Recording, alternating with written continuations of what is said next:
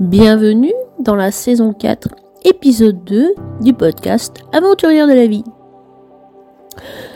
Pour l'épisode de février, je reçois Carole Fortuna.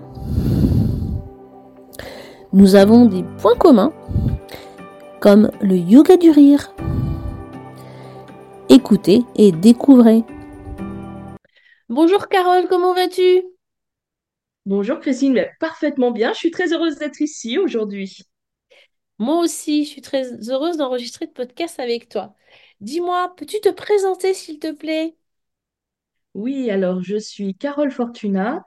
Euh, j'ai créé l'entreprise Communisson et j'accompagne, en fait, je, je dis que je suis libératrice de votre envie en deux mots, de votre communication et de votre joie. J'accompagne les personnes à consolider les fondements de leur être, que ça soit au niveau intime, personnel ou professionnel. Et pour moi, ça passe par euh, la communication, la confiance en soi et la joie. Et j'accompagne aussi des entreprises à euh, consolider la qualité de vie au travail et le mieux-être des collaborateurs au service de la performance. Bon, super. J'ai vu qu'on avait des points communs, on en a parlé parce que tu m'as interviewé euh, il n'y a pas très longtemps pour le podcast. euh, pour ton podcast, euh, mais un point commun que j'ai vu sur LinkedIn. En fait, on aurait pu se croiser sur Bouygues Télécom. Moi, j'ai été prestataire, bon, je ne sais pas exactement en quelle année, mais j'ai été prestataire quelques mois chez Bouygues Télécom en région parisienne et je crois avoir vu que tu étais aussi à fait. J'ai passé 16 ans, 16 ans de, de ma vie de salarié chez Bouygues Télécom, exactement.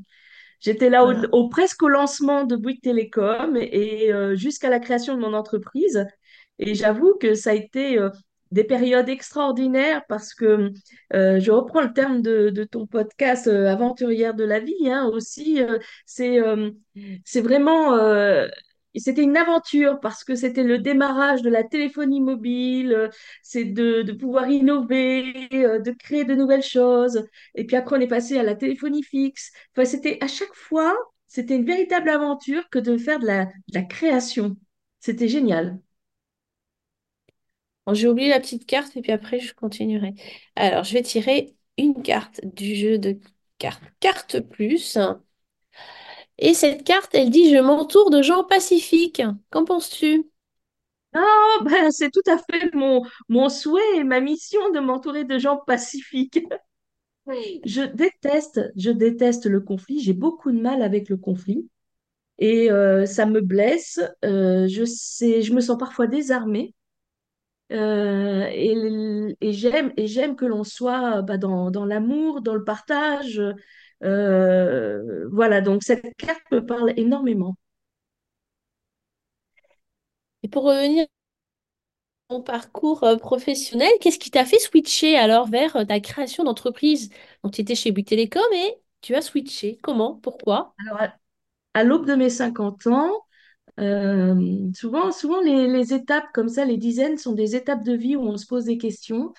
Euh, j'avais, j'en étais presque à, presque à presque 30 ans de salariat et du coup, euh, euh, j'ai fait beaucoup d'entreprises, j'ai fait beaucoup de métiers différents, donc je me suis éclatée pendant ces- toutes ces années et, à un moment donné, je me suis dit, mais qu'est-ce que je peux faire d'autre?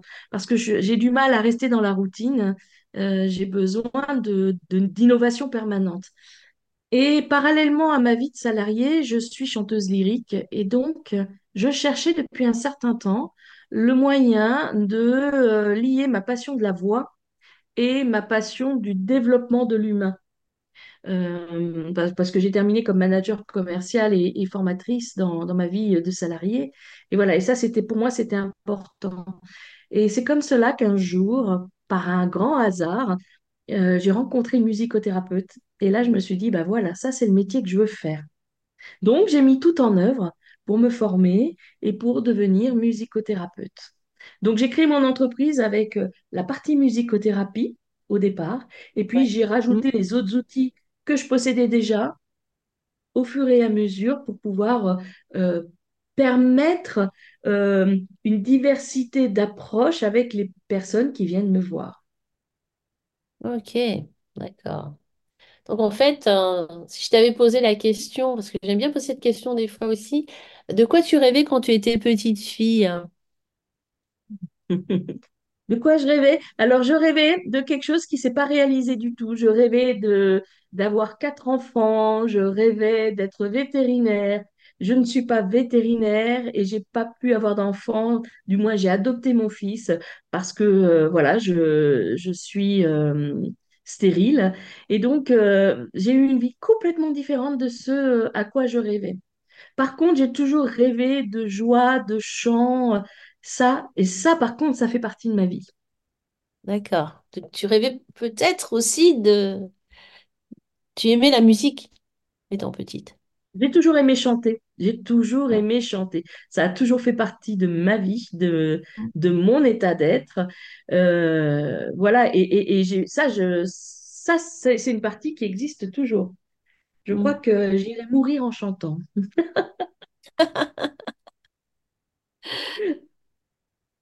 Un de nos points communs aussi, c'est que on est animatrice de yoga du Yoga rire. du rire. Comment t'es venue au yoga du rire? Alors, ben voilà, c'est, c'est une démarche. euh, en fait, la quand j'ai lancé la musicothérapie avec Communisson, Je souhaitais, parce que en étant ancien manager, je savais ô combien c'est pertinent l'approche musicothérapeutique dans le monde de l'entreprise, mais c'était difficile pour moi de le faire entendre. J'ai toujours été en amont de phase, hein, donc euh, toujours trop tôt. Et euh, il y a huit ans de ça, c'était un peu trop tôt de proposer ce genre de, de, voilà, de, de- d'activité. Et du coup, euh, j'ai cherché un autre moyen de rentrer dans les entreprises. Et pour moi, le yoga du rire a été une très belle euh, opportunité, un très bel outil parce que c'est de la voix, donc je reste dans mon élément. C'est de la voix et ça permet aussi beaucoup de choses au niveau euh, de bien-être, au niveau physiologique et psychologique. Et du coup, c'est un outil que j'utilise aussi en musicothérapie. Voilà, donc ça a été un moyen pour moi d'aller plus loin. Et c'est un très bel outil, hein. Euh, quand je vois ce qui se passe euh, avec les personnes que j'accompagne en yoga du rire, c'est merveilleux. C'est merveilleux. De toute façon, c'est de la vibration, c'est vibratoire, c'est de la voix, c'est de la communication, c'est universel. Mm. J'ai par euh, Mm. le passé, euh, si je peux me permettre, euh, animé des séances de yoga du rire à Rome avec des personnes Ouais. qui, des femmes qui étaient, donc c'était un rassemblement féminin d'entrepreneurs au féminin à Rome. Il y avait des Italiennes, des Turques, des Autrichiennes, des Portugaises, des Roumaines, puis nous les Françaises, Mm. et bien sûr des les Italiennes, je ne sais pas si je les ai nommées. Et du coup, on n'avait pas de langue commune. J'ai fait une séance de yoga du rire, voilà, il n'y avait aucune barrière de la langue. hein. Ouais. Ouais. C'est vrai que c'est le rire est international. Ouais. Oui, Ouais. et alors si je peux me permettre aussi, quand je travaille dans le monde de, euh, où il y a de- dans le monde de, de, de- de l'handicap et de la maladie, Ouais. euh, eh bien, le rire est un moyen aussi de pouvoir recréer euh, la communication. Donc voilà, je rejoins Mm. vraiment euh, la mission que j'ai aussi en tant que musicothérapeute, créer le lien de communication, trouver le moyen de, de se connecter. Mm. Mm. Moi, je te connais un petit peu par Facebook, parce qu'on a quelques amis communs sur Facebook, et c'est un petit peu comme ça qu'on est rentré en, en, en relation finalement. Et euh, je vois beaucoup de joie aussi dans tes, dans tes posts, euh, dans, dans ta communication. Je pense que au-delà du yoga du rire, de la musothérapie, euh, il y a aussi dans ta mission de vie de, la, de partager de la, de la joie, de diffuser de la joie. En tout cas, c'est, ce que j'en je viens d'une ouais, je viens d'une famille de joie, en fait. hein. Euh, c'est vrai qu'une fois, je me suis posé la question, je me suis dit, mais pourquoi tout ça? Pourquoi est-ce que je suis comme cela? Parce que parallèlement à, à la joie, je suis aussi euh, une personne avec beaucoup de tristesse. Il y a eu beaucoup de, de, de choses très lourdes dans mon bagage de vie. mm, Et en fait, pour moi, la joie est un moyen de venir euh, équilibrer euh, ces, ces- ces- ces périodes très lourdes euh, mm, de ma vie et de pouvoir alléger mon bagage. Je dis toujours que j'allège mon bagage, que sur mon chemin de vie, quand je rencontre un obstacle, quelque chose qui me fait mal, un caillou sur la route, par exemple, mm, bah, plutôt que de, de, de m'arrêter, de dire oh, j'ai mal, j'en peux plus, c'est horrible, c'est douloureux, j'arrête tout. Non, bah, je me dis qu'est-ce que je fais? Ok, j'ai eu mal, j'entends, c'est bon, là ça m'a mm, blessé.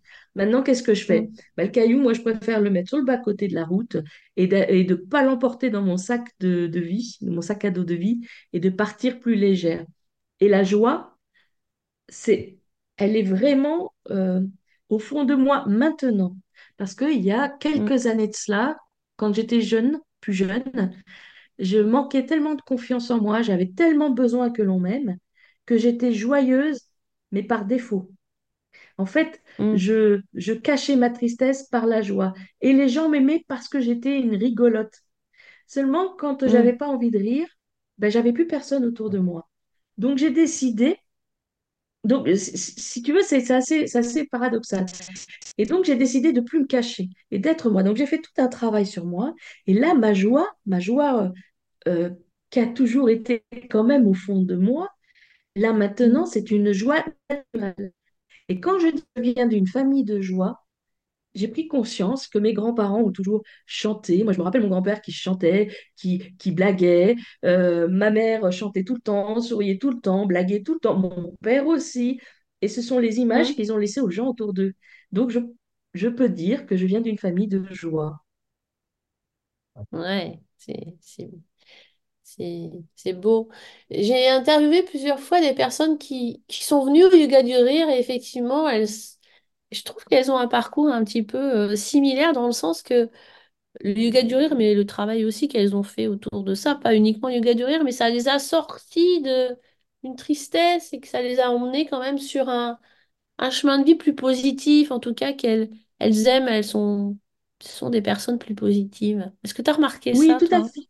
Tout à fait, tout à fait. Euh, quand euh, quand j'accompagne les personnes, euh, en effet, elles, elles allègent Elles allègent leur, leur, leur, leur état, leur tristesse par le biais du rire. Et ça leur fait énormément de bien. Puis d'ailleurs, tu le vois comme moi, quand on fait une séance, tu vois le visage des personnes au début de la séance et à la fin de la séance, il y a une véritable transformation qui est là.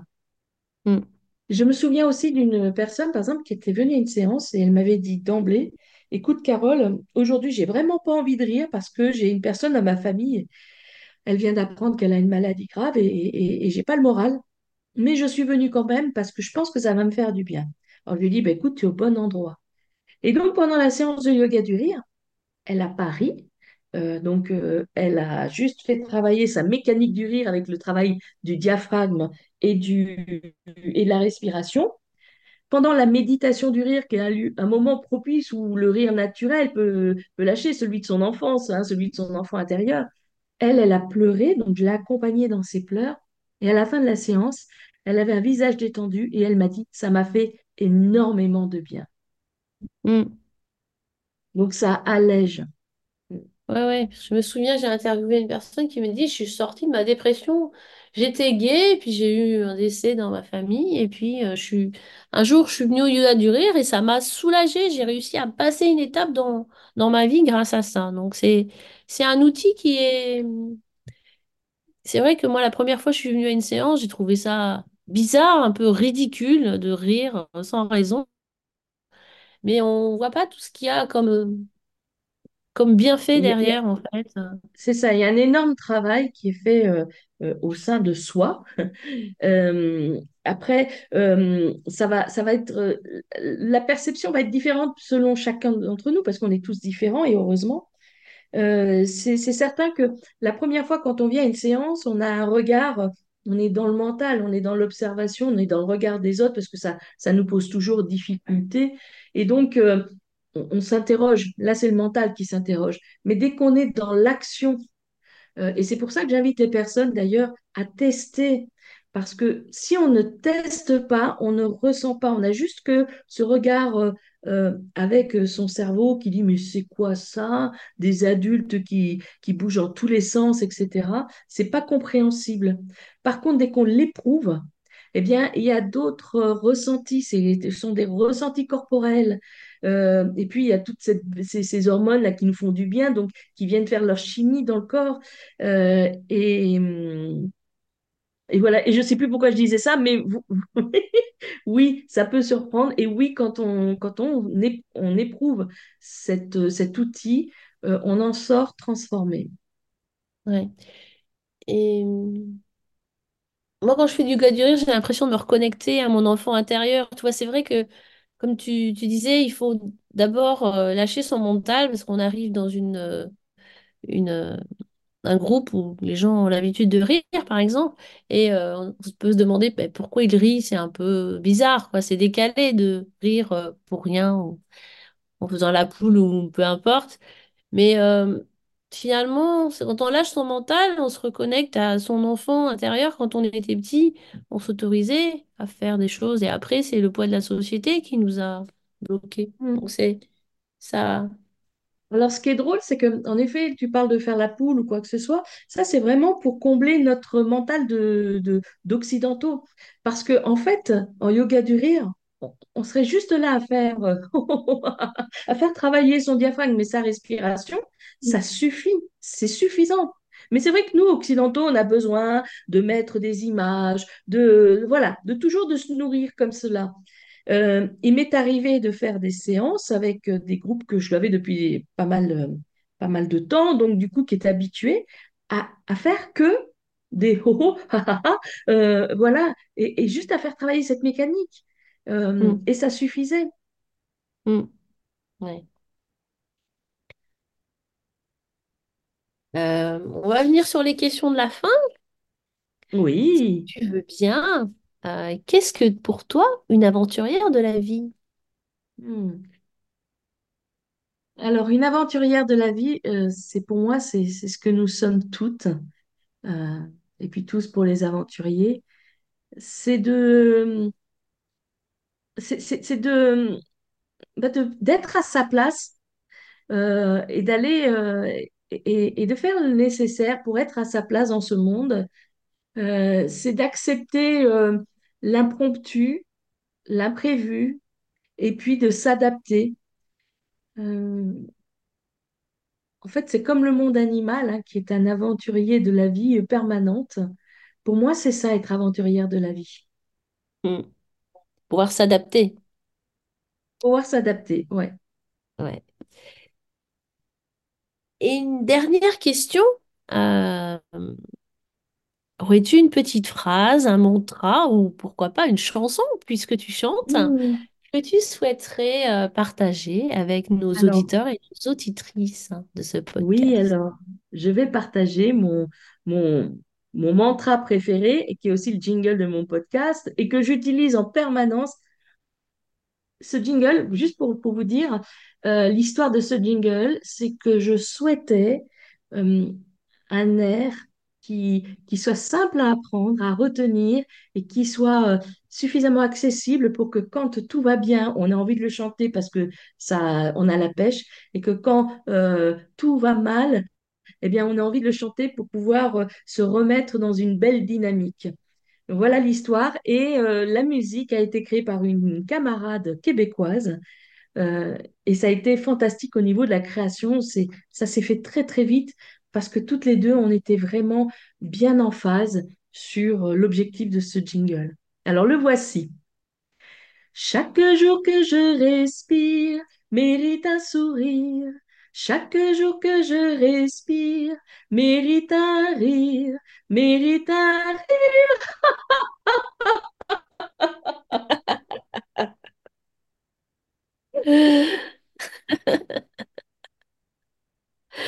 Voilà, merci la Carole, hein. j'espère qu'on aura j'espère qu'on aura mis un petit peu de baume au cœur à nos auditeurs et à nos auditrices.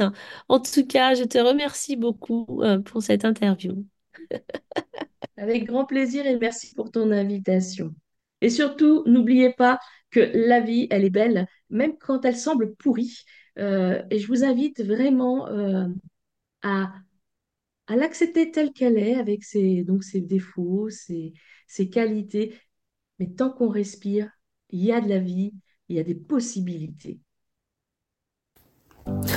Merci Carole pour cette interview pleine de joie et de bonne humeur. Retrouvez toutes les informations de Carole dans les commentaires du podcast.